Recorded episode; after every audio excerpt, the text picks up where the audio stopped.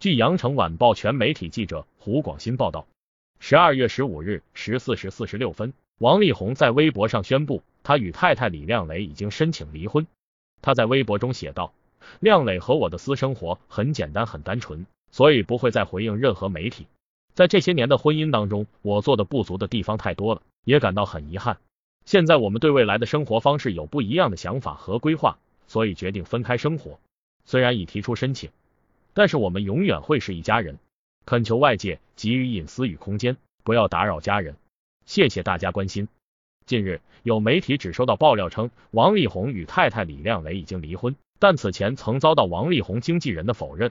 感谢收听羊城晚报广东头条，我是主播小派。